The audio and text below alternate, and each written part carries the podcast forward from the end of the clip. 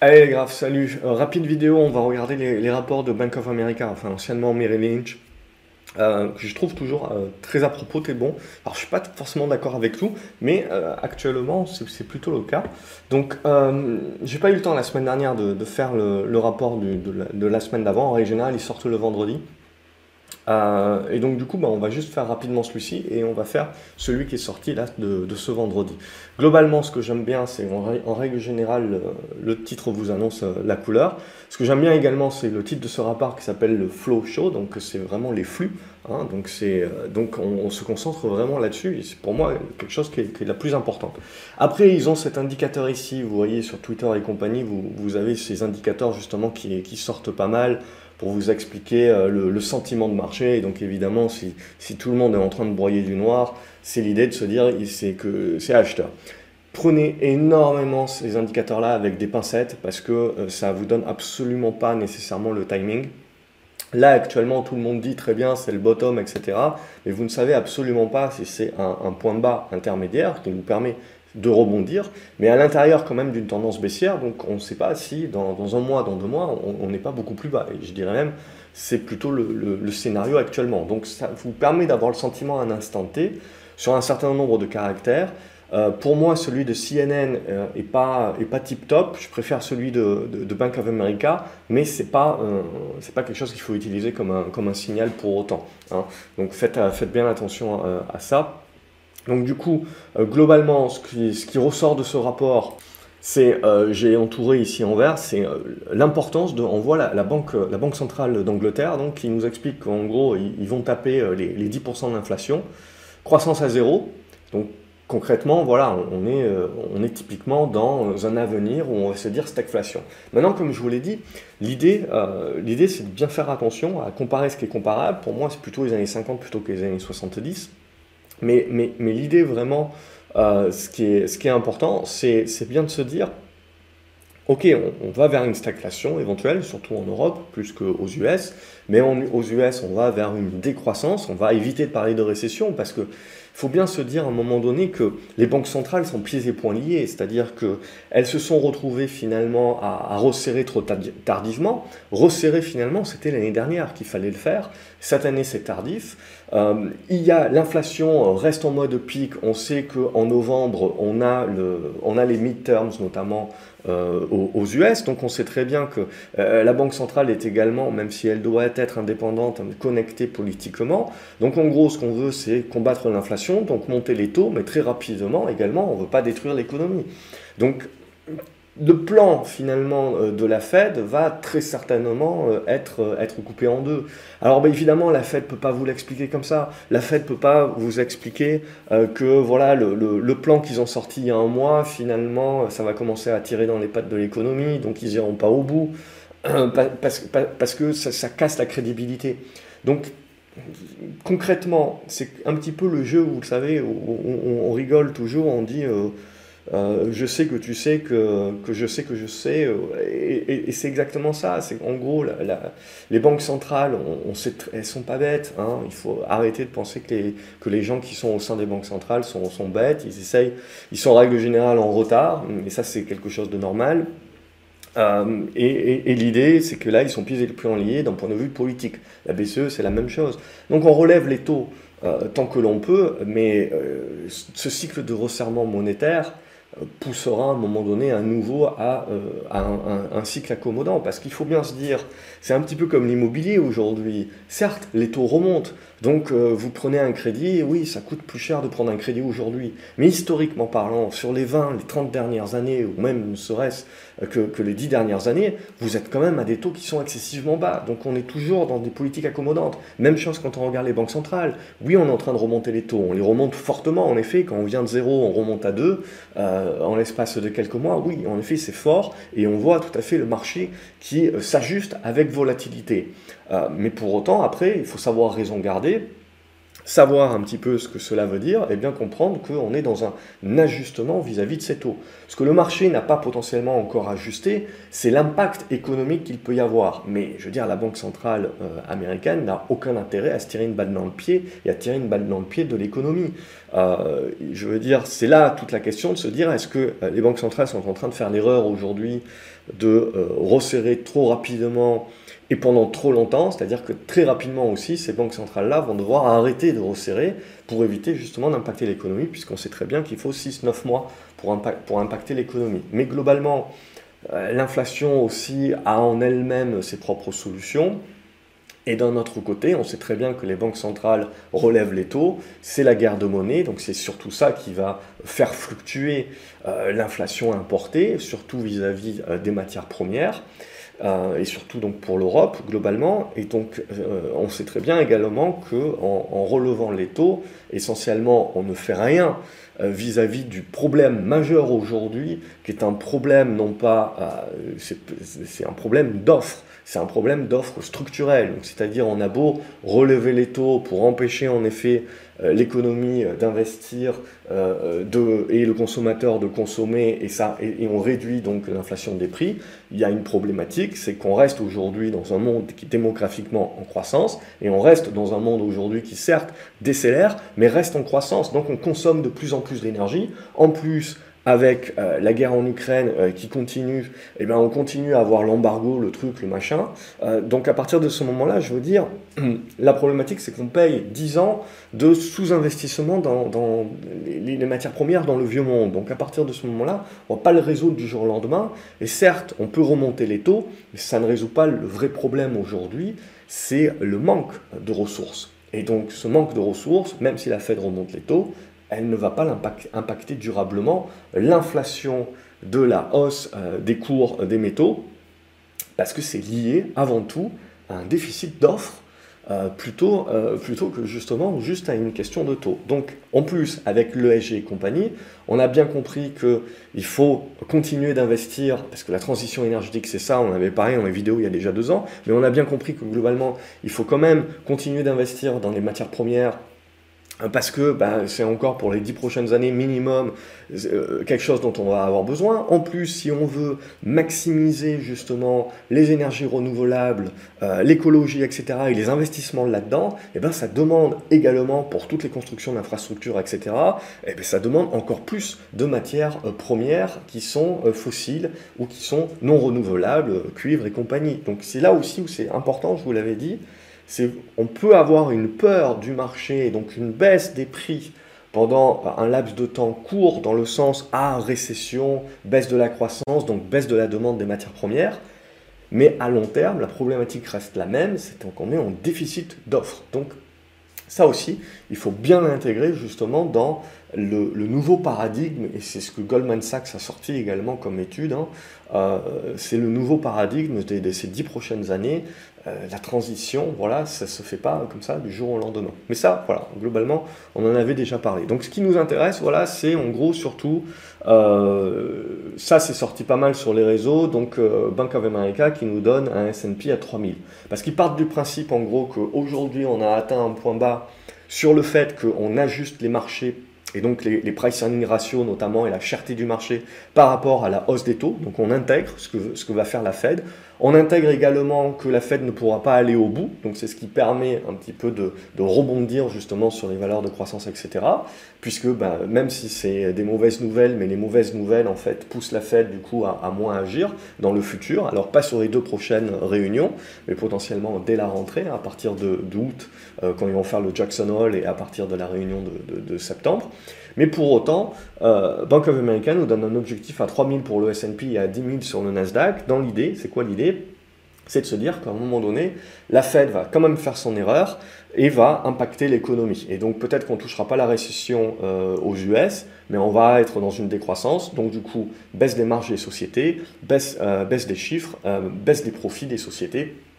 Et donc on impacte également dans, gros, dans un deleveraging. Après, en gros, le deleveraging que vous avez vis-à-vis de la hausse des taux, vous avez l'impact économique. Donc, c'est bien comprendre qu'en gros, on peut faire le parallèle plutôt avec les années 2000, c'est on fait exploser les bulles, on fait du deleveraging et ensuite ça nous impacte l'économie. C'est pas comme en 2008, la crise économique qui ensuite impacte les marchés. donc voilà un petit peu pour cette idée-là. Pour autant, voilà, il, prenait, euh, il prenait en exergue justement qu'on avait, euh, qu'on avait énormément, on avait à peu près la moitié des actions du Nasdaq qui étaient 50% en dessous de leur plus haut à un an. Donc on a déjà des corrections énormes qui ont eu lieu, ça voilà, on le savait déjà.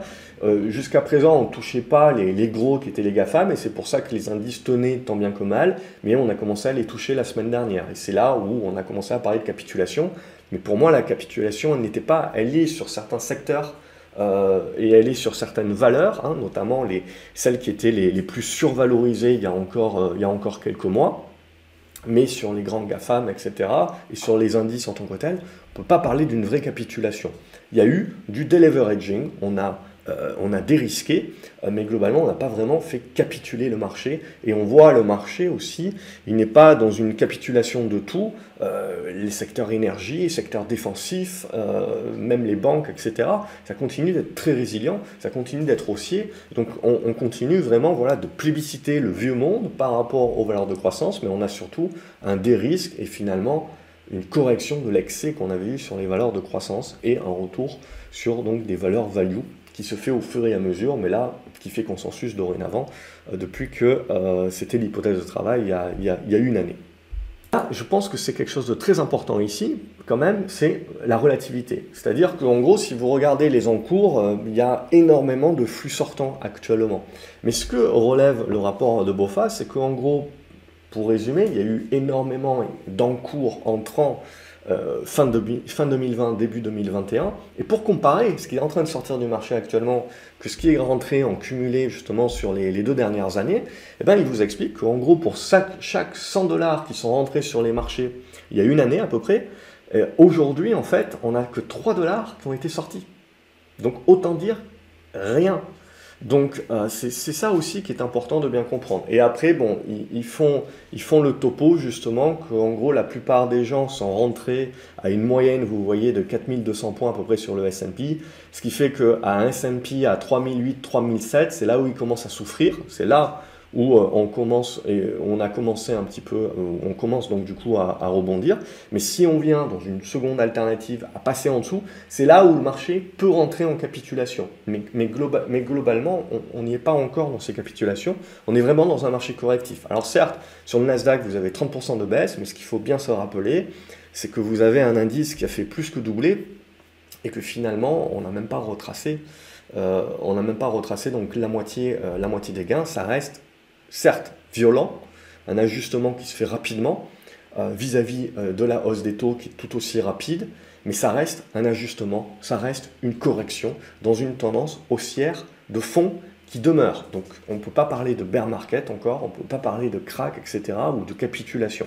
C'est ça qui est vraiment euh, important justement pour rester un petit peu les, pieds, les pieds sur terre. Bon, je descends un petit peu ce qu'ils nous, nous disent, mais en gros, voilà, c'est ce que je vous ai expliqué plus tôt dans, la vidéo, c'est la même idée. Euh, et tout ça, voilà. Ce qu'ils expliquent ici, en gros, c'est que euh, on a dernièrement, donc on a pricé un petit peu cette peur de la récession également maintenant d'une manière très, très forte. Et, euh, vous l'avez vu, les statistiques économiques sont encore pas mauvaises hein, aux US. Donc c'est là aussi où il, y a de la, où, il y a de la balance. Et c'est ce qui fait que, que globalement, euh, ça pousse la Fed du coup à continuer de resserrer. Et c'est pour ça que euh, justement, il y, a, il y, a, deux semaines, quand on avait les stats d'inflation qui sortent, on, voit, bien qu'on est, euh, est en pic, on est bien en train de valider le pic, mais on, est quand même aussi en train de valider que l'économie ne va pas se retourner en mode récession du, jour au lendemain. en deux semaines, donc voilà, le marché également, il faut qu'il digère euh, parce que euh, on le voit, hein, tous les jours, il y a énormément d'infos, vous avez énormément de choses qui sortent, euh, tout et son contraire, mais l'économie ne, ne, va pas aussi vite. Alors certes, post-Covid, on a quand même énormément accéléré les cycles, mais voilà, tout, chaque jour, il n'y a pas quelque chose qui change. Et là, ce qui est très intéressant, c'est qu'on avait eu une consolidation sur toutes, toutes les valeurs qui étaient value cycliques, matières premières et compagnie, justement, sur cette peur de la récession. Et aujourd'hui, il y a tout qui est en train de rebondir. Pourquoi? Ben Parce que euh, l'idée, c'est de se dire, ouais, mais même s'il y a récession, globalement, il y a toujours un déficit d'offres. Donc j'ai toujours une problématique aujourd'hui sur, sur mon offre, même si j'ai euh, une récession. On veut dire, tant qu'on ne recoupe pas en mode Covid, vous avez toujours une problématique de, de, matières premières. Et en plus, la Chine est en train d'annoncer réouvrir, donc voilà, ça, met le, petit boost également supplémentaire que les matières premières, euh, dont les matières premières euh, avaient besoin.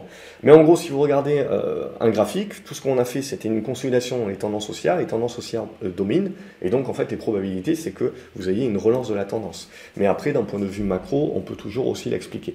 Voilà, et ce que j'avais pris également dans le rapport que je trouvais intéressant, c'est toujours, euh, voilà, il y a, ce, tableau de, performance. Et ce que j'aime bien regarder, vous voyez, c'est la, la Turquie, donc qui gagne 20%, et on se dit, bah, chouette, c'est super la Turquie. En plus, ils sont en crise et tout, ils sont super forts. Mais toujours rapprocher ça aux monnaies. Hein. Si vous regardez euh, la lire turque, hein, euh, vous, êtes, vous êtes à du moins 10% sur la, sur, la, sur la même période. Donc c'est ça, et puis euh, ça c'est depuis le début de l'année. Si vous regardez sur 2021 également, euh, vous avez eu ce préjudice. Donc ne jamais sous-estimer la dévaluation de la monnaie qui fait monter euh, les actions, qui, permettent une certaine protection, pas forcément entière, mais ça permet une protection. Mais donc du coup, nous, en tant qu'investisseurs, si on n'est pas turc, etc., c'est pas juste se dire, ouais, c'est en train de monter de 20%, donc en effet, c'est en train de repartir.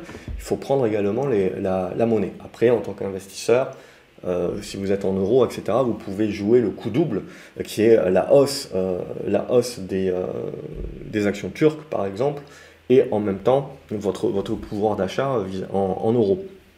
Mais voilà l'idée également. Par contre, si vous regardez le reste, c'est ça qui est intéressant. Le Brésil, l'Afrique du Sud et l'Australie, c'est là où c'est intéressant, justement, où on voit quand même des monnaies qui sont fortes. Euh, qui, reste forte également. Donc là, c'est d'autant plus intéressant. Surtout que le Brésil, par exemple, si vous regardez, la Banque centrale a remonté son taux à, 10%. C'est pas rien, il y a une inflation qui est énorme également. Euh, donc euh, voilà, il faut prendre tout ça également en, compte et pas juste regarder juste la performance de l'indice boursier. Parce que c'est comme nous, quand on regarde le CAC 40, on se dit, ouais, bon, ça a baissé de 10% ou ça a monté de 10%, ouais, mais Ok, mais un, investisseur extérieur, parce que c'est surtout des investisseurs euh, extérieurs, qui a un pouvoir d'achat en dollars, lui, ça lui fait quoi? C'est ça qui est important. Est-ce qu'il est intéressé d'investir en Europe? Le jour où la guerre s'arrête, est-ce que les flux reviennent en Europe justement? Est-ce qu'il y a un intérêt sur la parité euro-dollar? Est-ce qu'il y, a quelque chose? Est-ce que ça lui permet d'avoir un peu plus de pouvoir d'achat? C'est ça pour moi qui est important dans, dans les hypothèses de travail à faire. Allez, on va passer au second rapport donc de vendredi. Ce second rapport, globalement, il nous explique la même chose qu'on s'est expliqué plus tôt. Comme je vous ai dit, on ne refait pas la face du monde euh, en, une semaine. Ce qui m'intéresse, voilà, bon, c'est ils, reprennent le côté bulle hein, sur le fait qu'en 2021, en gros, vous aviez plein, euh, de, jeunes hein, qui arrêtaient leur job pour devenir des, traders de crypto. Très bien, et c'était le même cas dans les années 2000, etc. Euh, et en gros, ils font la comparaison des bulles. Et bon, ils comparent les bulles juste pour comparer également la, rapidité et, la grosseur de la bulle. Alors ils mettent, ils mettent le Bitcoin ici, mais on pourrait euh, globaliser sur, euh, sur, sur crypto, c'est essentiellement ça. Euh, donc voilà, c'est juste en gros pour comparer. Alors ils ont mis ARC aussi. Très bien. donc voilà, c'est juste une comparaison et c'est juste aussi pour comparer ce qui est comparable. Il y avait justement quelqu'un qui me disait est-ce que le crack crypto peut impacter et, cracher, euh, et cracher les actions? Alors déjà, je pense que c'est plutôt le contraire, on voit, c'est plutôt le, le deleveraging et le dérisque euh, que l'on a sur les actions qui pousse également à du dérisque sur les cryptos. Essentiellement, vous avez beaucoup de pros qui sont rentrés, donc il y a des appels de marge, des trucs, des machins.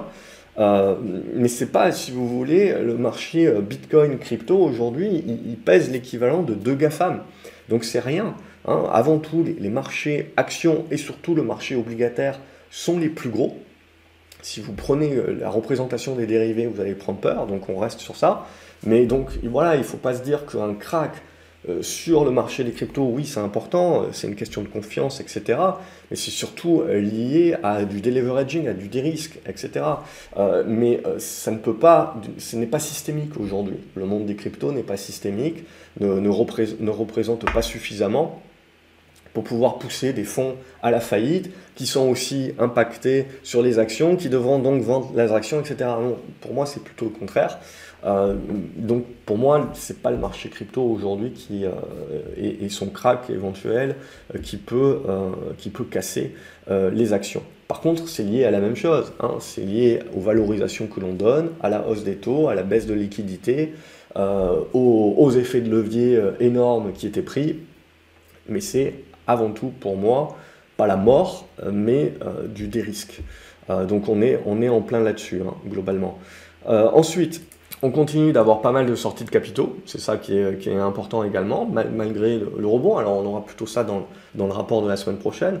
Euh, on a quand même des pros qui, continuent de rentrer. Euh, mais surtout, ce qui est intéressant, voilà, c'est qu'ils refont le, petit coup là. Euh, maintenant, on est à 4 dollars qui ont été sortis. Donc c'est toujours pas toujours pas énorme, hein. c'est ça qui est, important de, de, bien relever. Ce qui est important de relever également, c'est que BOFA ici aussi fait un petit peu une checklist, un petit peu de ce qu'il faut regarder pour vraiment se dire si le marché capitule ou pas, et il conclut également qu'en gros la, capitulation n'est pas totale, et que donc certes c'est un point bas intermédiaire qui permet le rebond, euh, mais que c'est pas non plus une capitulation totale du marché.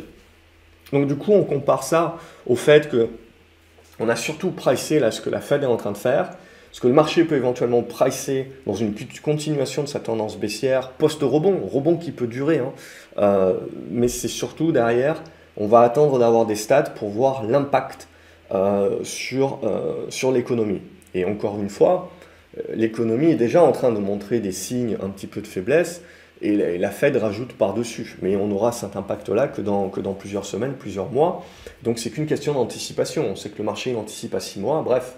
Euh, et on sait très bien que Biden, à partir du moment où on va passer les, les midterms euh, en novembre, on risque certainement de, de, repasser en mode accommodant, puisque évidemment ce qu'on ne veut pas, je dirais, il y a une, chose, une seule chose de pire pour, pour, pour les électeurs que l'inflation, bah c'est la baisse de la croissance et donc perte de job, etc.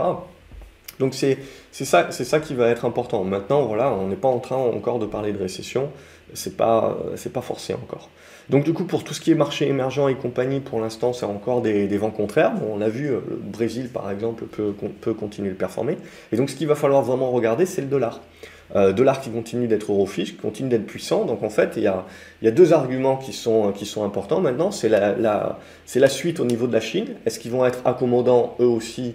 Parce qu'en novembre, il y, a, des grosses dates aussi chez eux et donc il ne faut pas perdre la face. Et donc ils, sont, ils vont être accommodants en Et ensuite, il y a la longueur de la guerre euh, en Ukraine avec toutes les répercussions évidemment euh, sur euh, les matières premières euh, sur la suite. Et on a vu ce déficit d'offres hein, qui ne va pas se résorber du, jour au lendemain également. Donc voilà globalement un petit peu pour moi ce qu'il y avait, ce avait d'important sur ces, sur ces rapports BOFA. On peut rentrer ensuite dans, dans le détail, etc. Mais globalement c'est ce que je vous ai dit. je m'en sers, voilà, ça me permet d'avoir une vue et souvent des, stats, etc., qui permettent de corroborer ce qu'on peut sentir également euh, dans, euh, dans l'évolution des marchés. Voilà pour cette vidéo, n'oubliez pas de vous abonner à la chaîne, comme ça vous ne loupez pas les suivantes, euh, mettre des likes et partager la vidéo avec d'autres investisseurs que ça pourra aider. Je vous attends, j'attends de savoir ce que vous en pensez dans les commentaires et quelle est vous votre vision pour la suite. Salut les graphes